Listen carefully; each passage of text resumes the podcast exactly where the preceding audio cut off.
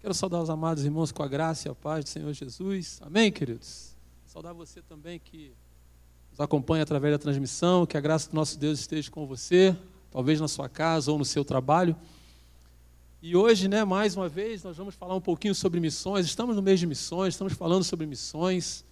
No domingo último passado, né, a missionária Maria Helena esteve aqui falando com os irmãos. Nós não estávamos aqui, estávamos voltando de Bocaina, mas Estamos sabendo que foi uma bênção o culto de domingo à noite também. E hoje não vai ser diferente. Eu peço aos amados que, por favor, vamos fugir um pouquinho só do tema central, vamos trabalhar com subtema sobre o novo nascimento. Eu convido aos amados para a leitura lá em João, Evangelho, capítulo 3, versículos de 1 a 7.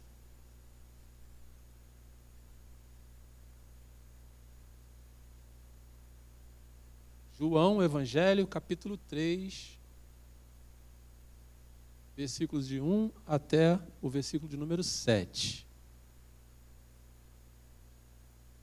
Nicodemos visita a Jesus. Havia entre os fariseus um homem chamado Nicodemos, um dos principais dos judeus. Este de noite foi ter com Jesus e lhe disse: Rabi, sabemos que és mestre vindo da parte de Deus, porque ninguém pode fazer estes sinais que tu fazes se Deus não estiver com ele. A isto respondeu Jesus: Em verdade, em verdade te digo que se alguém não nascer de novo, não pode ver o reino de Deus. Perguntou-lhe Nicodemos: Como pode um homem nascer sendo velho? Pode porventura voltar ao ventre materno e nascer segunda vez? Respondeu-lhe Jesus: Em verdade, em verdade te digo quem não nascer da água e do espírito não pode entrar no reino de Deus. O que é nascido da carne é carne, e o que é nascido do espírito é espírito. Não te admires de eu te dizer, importa-vos nascer de novo. Amém, queridos? Até aqui, deixe sua Bíblia aberta. Como eu falei, vamos continuar falando sobre missões. E os irmãos vão de concordar comigo que o objetivo central e final da campanha de missões, dos missionários no campo, é justamente levar as pessoas a este novo nascimento, a essa nova experiência de vida. E aqui nós vamos usar como pano de fundo o personagem chamado Nicodemos, um homem que, segundo a história, um homem muito importante no tempo de Jesus, uma pessoa que se destacava naquele tempo, membro do Sinédrio, aonde um tipo uma espécie de suprema corte, onde eles se reuniam e tratavam as questões dos judeus. Era um homem que pela sua posição tinha um acesso muito tranquilo entre os religiosos da época, entre os governantes também da época. Nicodemos, um homem que era totalmente separado para aquela função. Um homem que tinha conhecimento, o homem que tinha um domínio da lei, o homem que conhecia praticamente tudo a respeito da lei, mas no que dizia respeito à vida eterna, Nicodemos ainda deixava algumas coisas a desejar. E é basicamente dentro desta linha aqui que eu quero pensar com os irmãos nessa transformação desse novo nascimento na vida de Nicodemos. É interessante ressaltar, queridos, que quando nós olhamos na história, não só de Nicodemos, mas de outros personagens bíblicos, Nicodemos é o único em que Jesus trata literalmente da questão do novo nascimento.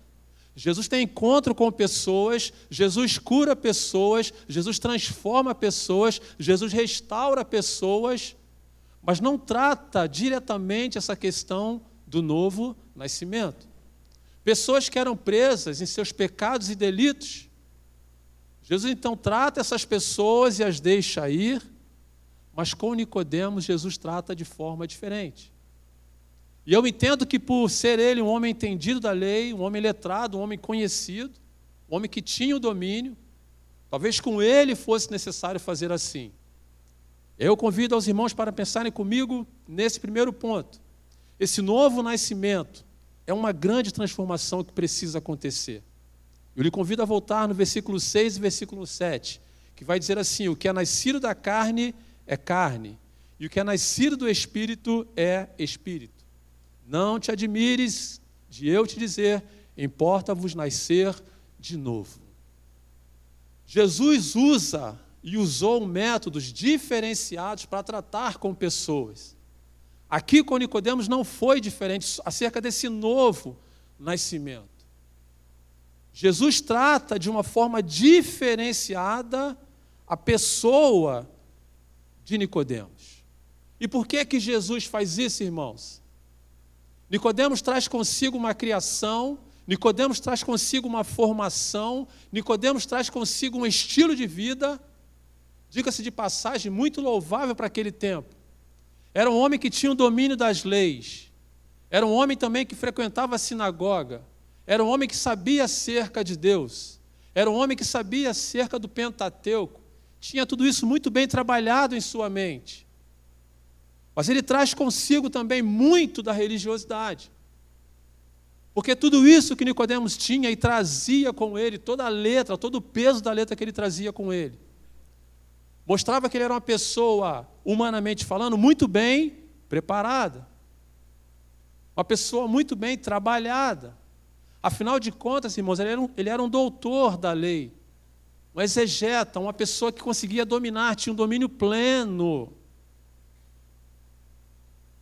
Mas tudo que ele tinha, até esse tempo aqui, no nosso entender, fazendo a leitura bíblica, não passava de religiosidade. Era o que estava atrelado ao seu conhecimento, à sua matéria humana, ao seu lado humano.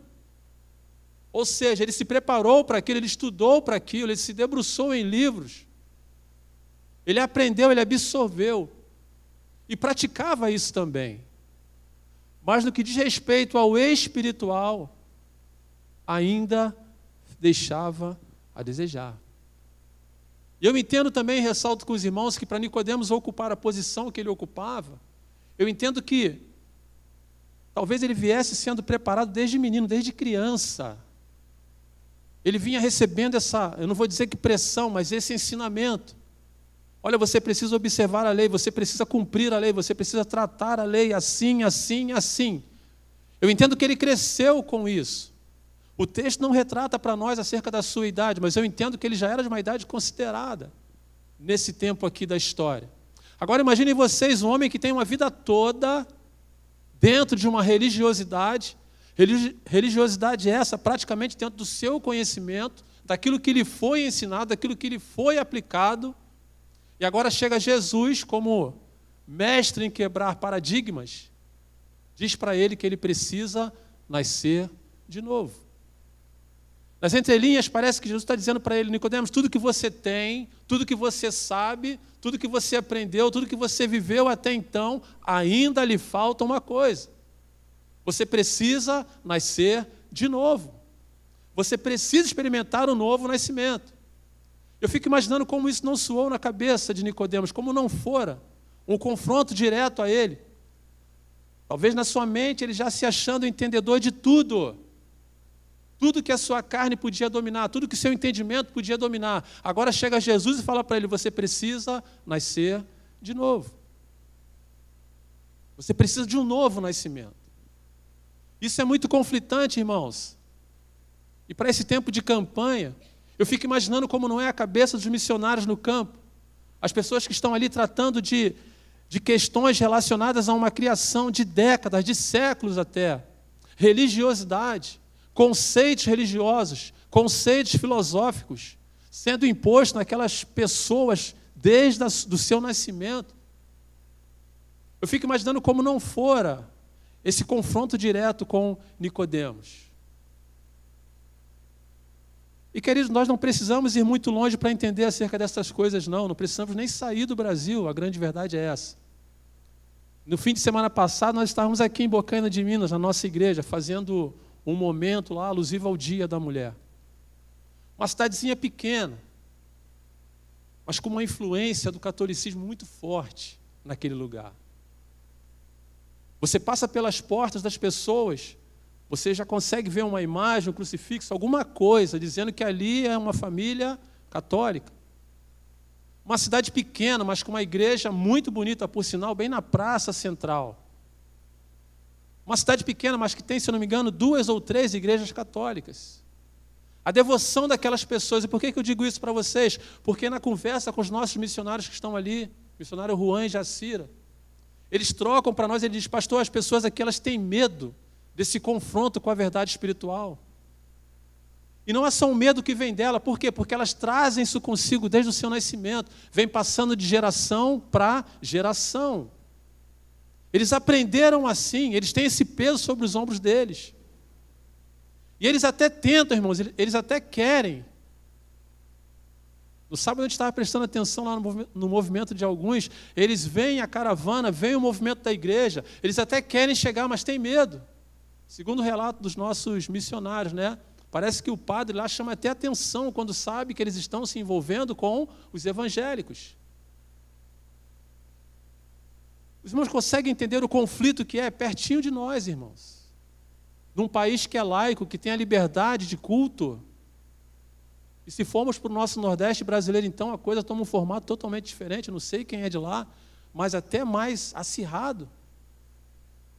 Eu fico imaginando, irmãos, o missionário que sai daqui e vai para um país onde cultua um Deus diferente, um Deus estranho, onde essas pessoas têm essa formação de séculos, de décadas até.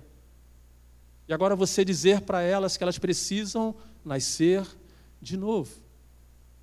Pessoas que, como Nicodemos, frente à sua convicção de fé naquilo que elas acreditam, no que foi ensinado a elas, no que, no que elas se converteram até então, elas conhecem as leis e praticam as leis do, do que foi ensinado a elas.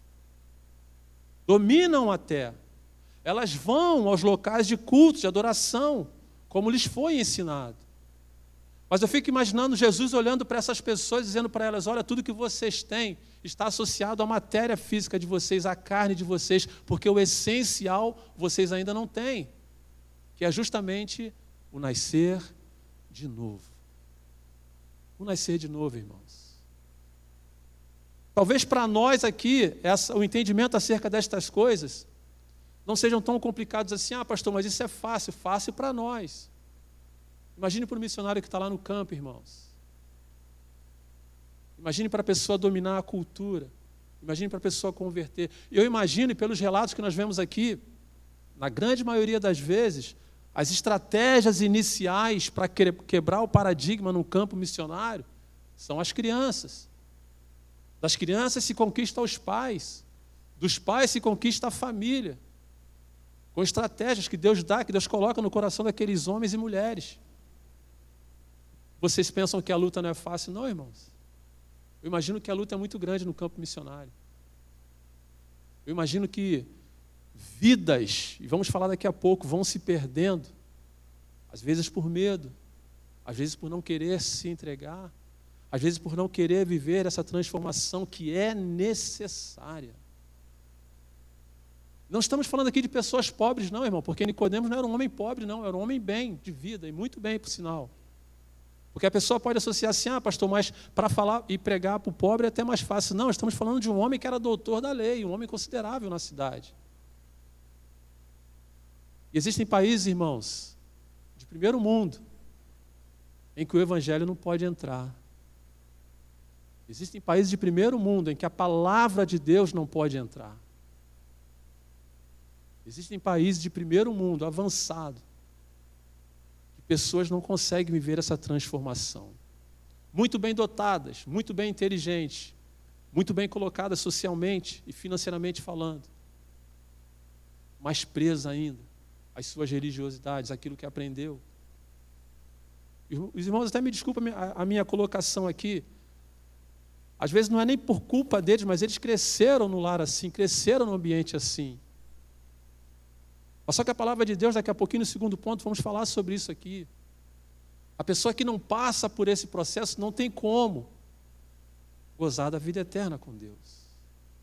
Não tem como. E aí a nossa responsabilidade enquanto igreja por esses homens e mulheres que estão no campo é fazer o quê? Vamos completar a missão. De que maneira que eu completo, pastor? Eu não sei. Como é que eu posso fazer, pastor? Eu não sei. Mas o que eu entendo, queridos irmãos, é que nós precisamos ficar incomodados com essas coisas, com esse comportamento, com esse conceito, com essa filosofia. Nós não podemos olhar para as pessoas que estão nesta condição e não nos importarmos com elas. Nós não podemos tratá-las de formas é, indiferentes. Não podemos, não. Temos que olhar para essas pessoas com amor, com misericórdia, com graça e compaixão. É o que nós, como igreja, precisamos. Queridos, essas vidas preciosas estão partindo sem Cristo e sem salvação. Do meu ponto de vista, é o ponto mais triste da história. O versículo 7 vai dizer: Não te admires, eu te dizer. fico imaginando Jesus até tratando, até com sabedoria em suas palavras em relação a Nicodemos. Mas com muito cuidado, não te admires em eu te dizer, importa-vos nascer de novo. Eu fico imaginando Jesus tentando dizer para ele: se isso não acontecer, se essa transformação não acontecer, você não vai experimentar isso. Sem o novo nascimento, a pessoa não tem como a pessoa herdar o reino de Deus. Sem o novo nascimento, não há mudança de vida.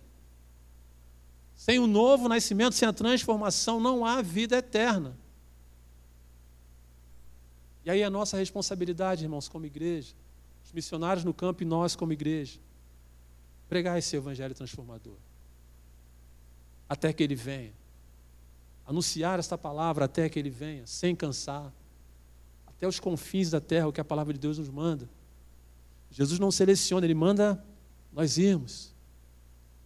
O ir de Jesus, ele implica em nossas vidas dessa forma, nós precisamos ir, porque essas pessoas estão partindo sem Cristo e sem salvação. Presas naquilo que elas aprenderam, presas no que foi ensinado a elas, enquanto crianças, ou talvez enquanto adultos, presos em sistemas, em regimes, é verdade, mas de uma forma bem sutil. Jesus volta a falar com Nicodemos, versículo 7. Não te admires, mas é importante que você nasça de novo. Isso precisa soar nos nossos ouvidos como preocupação, irmãos. Isso precisa trazer inquietação aos nossos corações por essas vidas preciosas.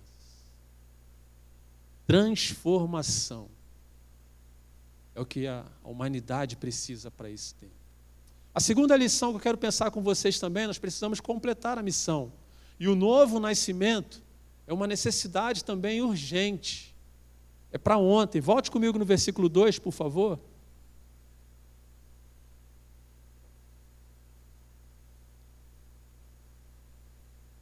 Diz assim: Este, no caso Nicodemos, né? De noite foi ter com Jesus e lhe disse: Rabi, essa expressão rabi aqui é uma expressão de respeito, de honra, quer dizer mestre. Ele já chega tratando Jesus desta forma. Sabemos que és mestre vindo da parte de Deus, porque ninguém pode fazer estes sinais que tu fazes se Deus não estiver com ele. Nicodemos então vai até Jesus. Eu fico pensando comigo como não foi esse momento, como não foi essa escapada, vamos dizer assim, de Nicodemos para ir ter com Jesus. Ora, ele é um grande, ele não é uma pessoa comum, ele não era só mais um no Sinédrio. A palavra de Deus nos informa, e a história também vai nos comprovar isso, que ele era um homem de uma, de uma postura, de um status muito grande naquele lugar. Vale lembrar aos irmãos que o Sinédrio era o que? Era a oposição a Jesus. Jesus chega no tempo de graça, esses homens estão vivendo no tempo da lei. Jesus chega quebrando paradigmas, esses homens estão em cima de Jesus, estão caçando situações contra Jesus. Mas quanto mais esses homens perseguem Jesus, mais Jesus vai fazendo milagre, vai fazendo, vai fazendo transforma, é, transformação, vai mudando o quadro, vai mudando a vida de muita gente. Nós não podemos deixar de considerar esse fato de que o sinédrio era a oposição a Jesus, se opunha a Jesus. E eu fico imaginando como não foi esse momento aqui de Nicodemos ir, tomado de coragem, de convicção, e ir ter com Jesus. E é ele quem vai até Jesus. A Bíblia nos aponta alguns, algumas situações em que é Jesus quem vai. E uma das mais claras para nós é Zaqueu. É Jesus que vai na direção de Zaqueu, mas aqui não. É Nicodemos que vai na direção de Jesus. E o texto vai dizer que ele vai à noite. Ele vai à noite. E aí as pessoas tiram várias ideias aqui desse porquê que ele foi à noite. Talvez para não ser visto pelos seus colegas do sinédrio. Talvez porque naquele momento fosse um momento mais tranquilo até para Jesus poder atender, poder falar com ele, poder estar com ele. Mas o que eu vejo aqui na postura de Nicodemos é que há um desejo grande de conhecer esse Jesus, de estar com esse Jesus. Como eu falei, ele era um doutor da lei. O que dizia a respeito da lei escrita, digo eu, não o texto, mas ele era o cara, era a pessoa indicada para aquilo dali. Mas eu creio que nas andanças de Jesus e no que se falava acerca de Jesus, aguçou também o interesse nele de saber quem é esse Jesus. E sabendo quem era esse Jesus, e sabendo o arraial ao qual ele estava inserido, que era o sinédrio, ele tinha que tomar todo cuidado. Porque não era só o sinédrio, tinha Roma também, que nós não podemos deixar de considerar, que era impiedosa com as pessoas que transgrediam o quê? Aquilo que, elas, que eles queriam. E ele então vai ter com Jesus de noite. Eu fico imaginando, irmãos, que talvez ele tenha sido tomado por um desespero grande em querer conhecer esse Jesus. Eu tenho que ver esse Jesus, eu tenho que conhecer esse Jesus da graça, eu tenho que estar com esse Jesus do perdão, eu preciso tocar nesse Jesus milagroso. Eu tenho que ir. Eu não posso deixar isso passar. Eu preciso estar com este Jesus. Eu imagino que mesmo à noite ele coloca a sua vida em risco vai ter com Jesus. Mas digo eu, não o texto, a leitura que eu faço, a interpretação que eu faço aqui também, de um homem também, talvez já cansado do peso da lei, Jesus agora vem substituir a lei em graça, não substituir a lei, mas ele vem tratando a lei com a graça, vem ajustando a lei com a graça. E a história vai mostrar para nós que a lei era pesada, irmãos. Jesus vai falar em algumas vezes: vem, toma meu jugo, vocês estão carregando um jugo pesado demais. Um fardo pesado demais. Havia combinações, era ajustes na lei para que as pessoas pudessem cumprir. Só que eram ajustes que voltava-se para quem? Para o sinédrio, para os religiosos da época, para que eles pudessem favorecer daquilo dali. E tornava-se o quê? Fardos pesados nos ombros daquelas pessoas. Eu fico imaginando aqui o Nicodemos agora cansado de tudo isso. Digo eu, não o texto, mas o Nicodemos também buscando um alívio para a sua bagagem. Um alívio para o seu peso. Eu vejo também o Nicodemos já cansado da sua religiosidade. E ele, quando chega até Jesus, ele saúda Jesus, chamando Jesus de Rabi, e ele fala que o que o Senhor está fazendo só pode ser de quem vem de Deus. Não tem como uma pessoa que não esteja em sintonia com Deus para fazer o que o Senhor está fazendo. O que eu entendo aqui é o Nicodemo dizendo, Senhor, mas eu tenho todas as leis, tudo que é respeito à lei, eu sei, eu entendo, eu domino, eu aplico, eu cumpro, eu vivo. Mas o que você faz é diferente, Jesus. O que você faz é diferente. A maneira como você trata é diferente. A lei manda apedrejar, você manda amar. A lei manda açoitar, o Senhor manda abraçar. A lei manda prender, o Senhor manda dar outra face para bater. O que, que é isso, Jesus? Eu preciso entender isso. E para ter esse comportamento tem que ser de quem tem vida com Deus. Eu vejo Nicodemos aqui, irmãos, talvez cansado de tudo isso. Ele vai correndo para Jesus vai correndo se encontrar com Jesus. E fazendo um paralelo, a gente vai estar sempre falando sobre esse paralelo entre o campo missionário. Quantas pessoas também já não estão cansadas, irmãos, do peso da escravidão, das ditaduras, das religiosidades que são obrigadas a seguir, a cumprir, dos ritos e mitos que precisam fazer, que precisam fazer, que precisam fazer das reverências que precisam fazer. Quantas e quantas pessoas já não estão cansadas disso, irmãos?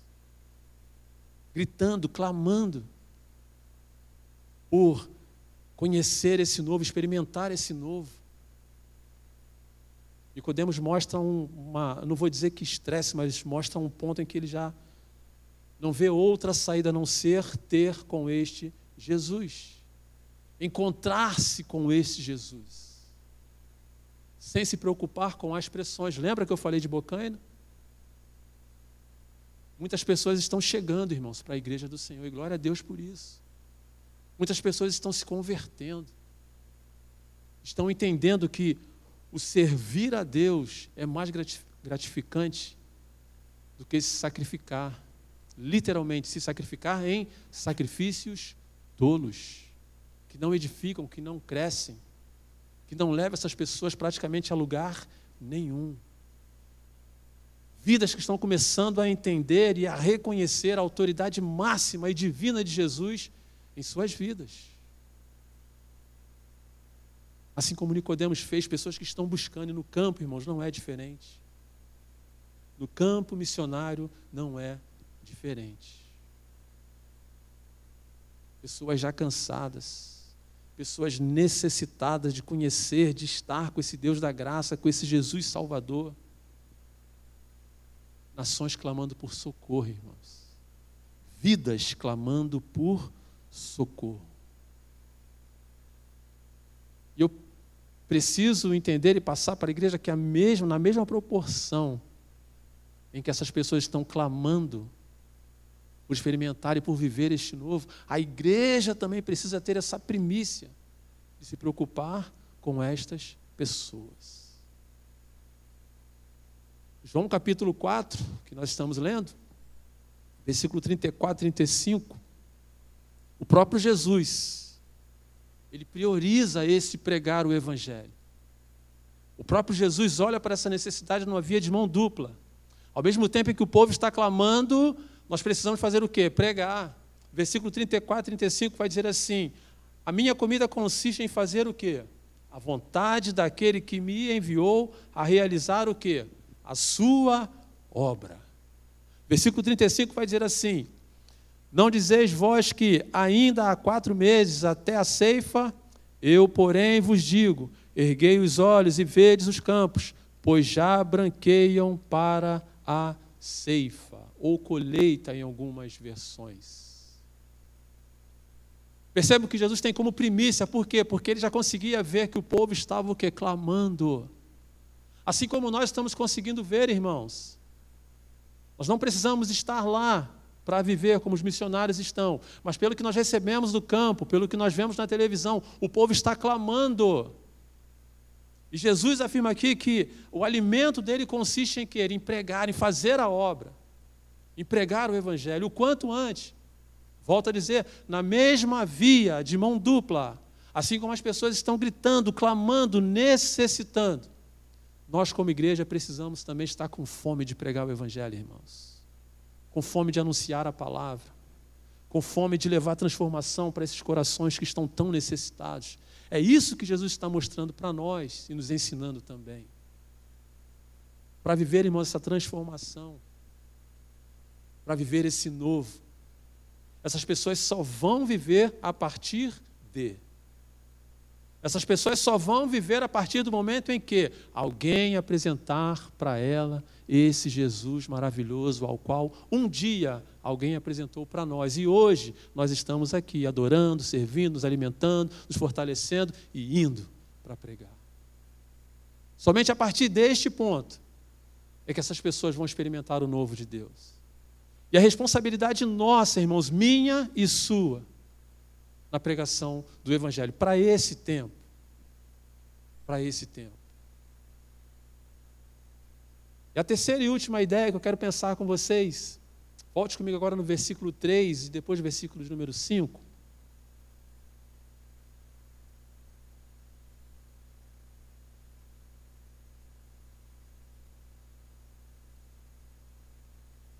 Diz assim o texto. Perdão, o ponto aqui é: o novo nascimento nos reconcilia com Deus. Diz assim o texto, versículo 3. A isto respondeu Jesus: Em verdade, em verdade te digo que se alguém não nascer de novo, não pode ver o reino de Deus. Versículo 5. Respondeu-lhe Jesus: Em verdade, em verdade te digo: quem não nascer da água, que é o batismo, e do Espírito, que recebe quando se converte, não pode entrar no reino de Deus. E aí eu fiquei pensando, irmãos, nesse versículo, como ele mexe, ou precisa mexer, com o nosso intelecto espiritual. São duas condições que Jesus está apresentando aqui acerca dessas pessoas, que à primeira vista parecem ser palavras pesadas, sim, não deixam de ser. Mas foram palavras necessárias para Nicodemos. E são palavras necessárias também para nós, para esse tempo. Para quê? Para que nós possamos fazer uma introspecção acerca de quê, pastor? Acerca da nossa responsabilidade, do nosso compromisso com a pregação do Evangelho. Nós, como igreja, precisamos, eu e você, precisamos estar atentos a, a esta responsabilidade da pregação do Evangelho. Preste atenção, querido, volte comigo. É nossa responsabilidade, porque, volte no, no versículo de número 3, há um detalhe aqui, ele vai dizer que se alguém não nascer, não pode primeiro o quê? Ver o reino de Deus. Eu queria chamar a sua atenção aqui acerca desse ver o reino de Deus. Eu entendo que aqui Jesus está tratando e falando com ele assim, ainda acerca desse tempo em que ele está vivendo aqui. Ver o reino de Deus. Ver o reino de Deus, eu entendo aqui, é para esse tempo o quê? Ver o cuidado de Deus, ver o amor de Deus, ver a transformação que Deus é capaz de fazer, ver a proteção de Deus sobre as nossas vidas, ver o cuidado de Deus sobre as nossas vidas. E eu entendo que isto é o que? O reino de Deus.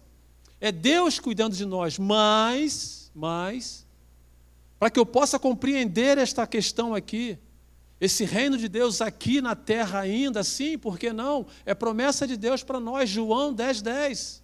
Jesus veio para que nós tivéssemos vida e vida em abundância. Mas eu entendo que para desfrutar dessa vida abundante, eu preciso também experimentar o novo. E o versículo 3 vai dizer que aquele que não nascer de novo não vai conseguir nem ver ou seja, em vida você vai não conseguir nem mesmo experimentar o novo de Deus. Você não vai conseguir sentir a presença de Deus. Você não vai conseguir sentir o cuidado de Deus sobre as suas vidas. Você não vai saber reconhecer a proteção de Deus. Você não vai saber reconhecer o cuidado de Deus sobre a sua vida. É esse ver o reino. Mas à medida em que a pessoa se converte, à medida que a pessoa tem um novo nascimento, em que ela abre o seu coração e agora o Senhor passa a ser o Senhor da sua vida, o tempo em que lhe resta de vida precisa ser um tempo de qualidade. Aqui no testemunho teve uma senhora que falou que ela só vai chegar mesmo nesse ápice aí quando ela estiver onde? Na glória. Quando ela estiver nos céus. É o entendimento que ela tem, que a missão dela só vai estar completa quando ela já estiver nos céus, quando ela já estiver com o Senhor. Mas e no tempo que nos resta, irmãos? E no tempo que nos resta de vida? E no tempo de vida que resta para essas pessoas? Essas pessoas precisam ver, irmãos, o reino de Deus. Precisam sentir a manifestação do poder de Deus nas suas vidas. Isso é cuidado, isso é amor, isso é reino de Deus. Essas pessoas precisam viver isso também. Mas o texto não para aqui. Quando nós pulamos depois para o versículo número 5, a coisa toma uma proporção agora mais drástica. Do meu ponto de vista, uma proporção até pior. Ele vai dizer que quem não o quê? Nascer de novo. Quem não for o quê? Batizado.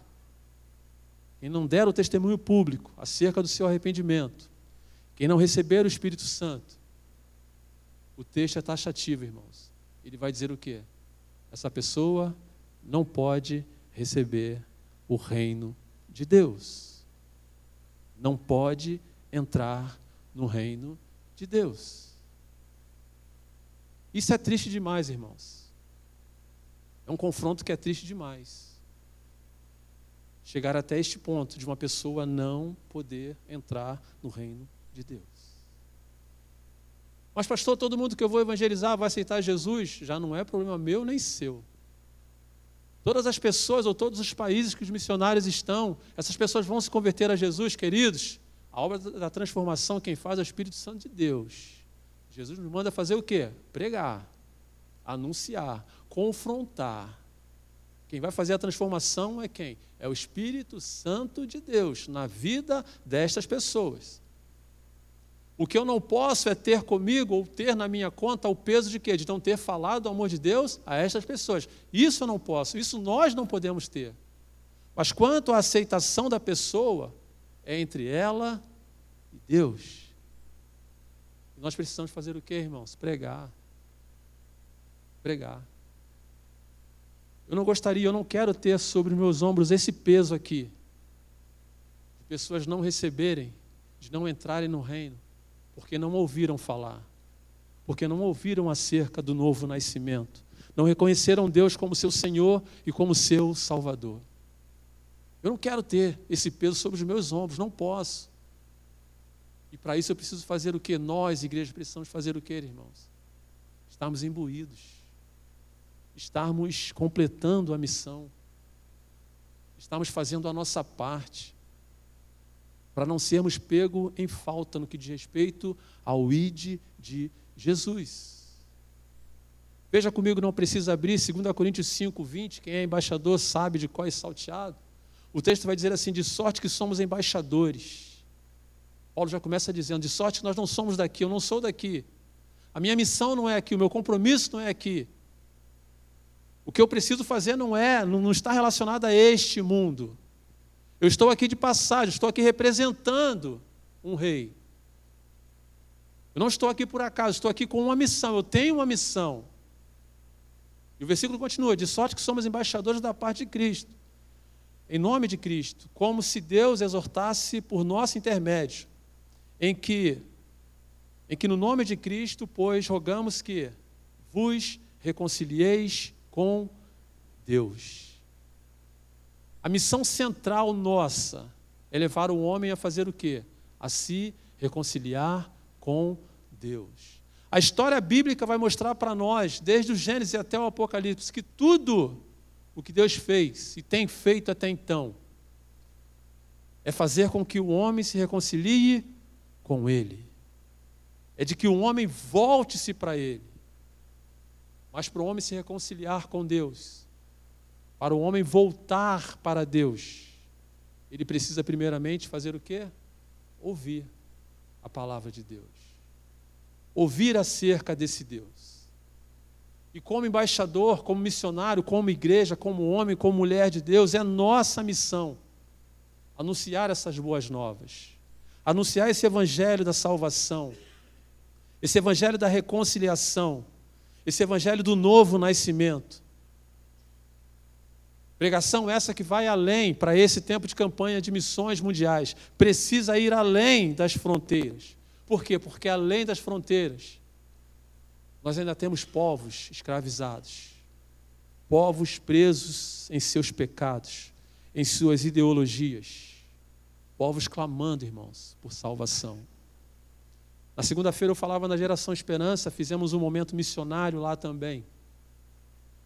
Eu estava contando que eu gosto muito de programa de televisão que retrata questão de, de interior, de, de, de natureza. Às vezes, irmãos, tem matérias que eles vão fazer em lugares que são assim lugares surreais, vamos dizer assim.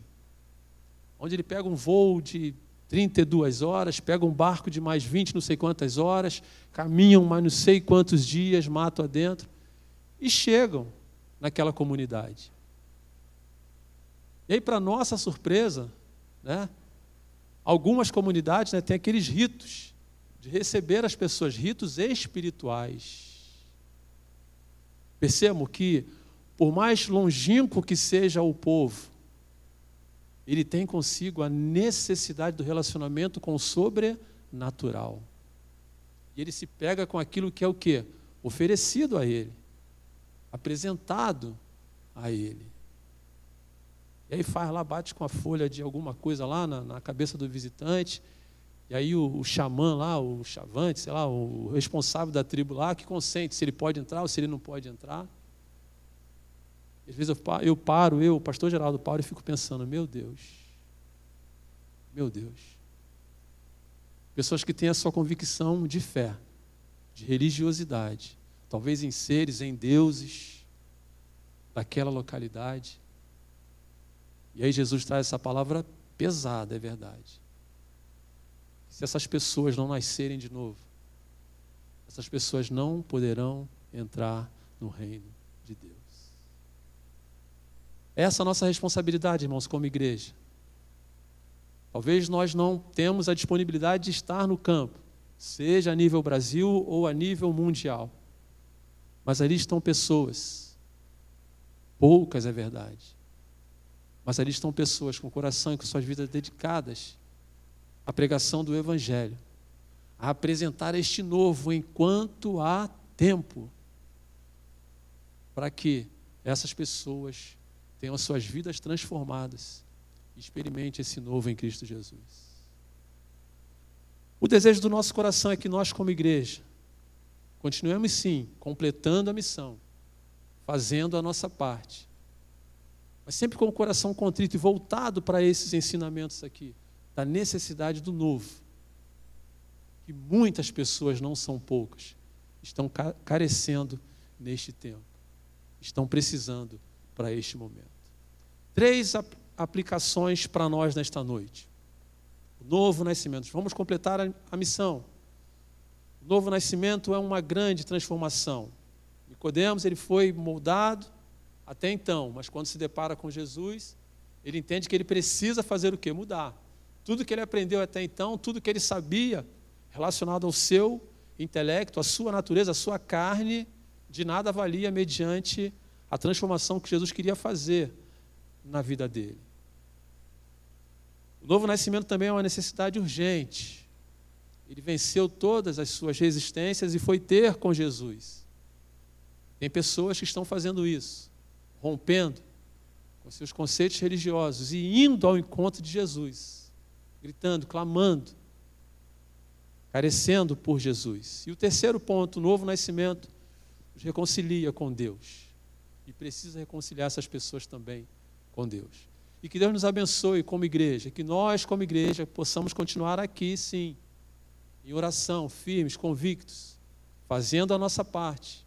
Como o vídeo mostrou, eu não sei de qual maneira, mas fazendo a nossa parte, para que juntos, como igreja, nós possamos completar essa missão que o Senhor confiou a nós. Como falei na semana passada, o Senhor confiou a nós. É minha, é sua, é nossa responsabilidade, IBCCG, levarmos adiante e completar essa missão que o Senhor confiou a nós. Amém, queridos?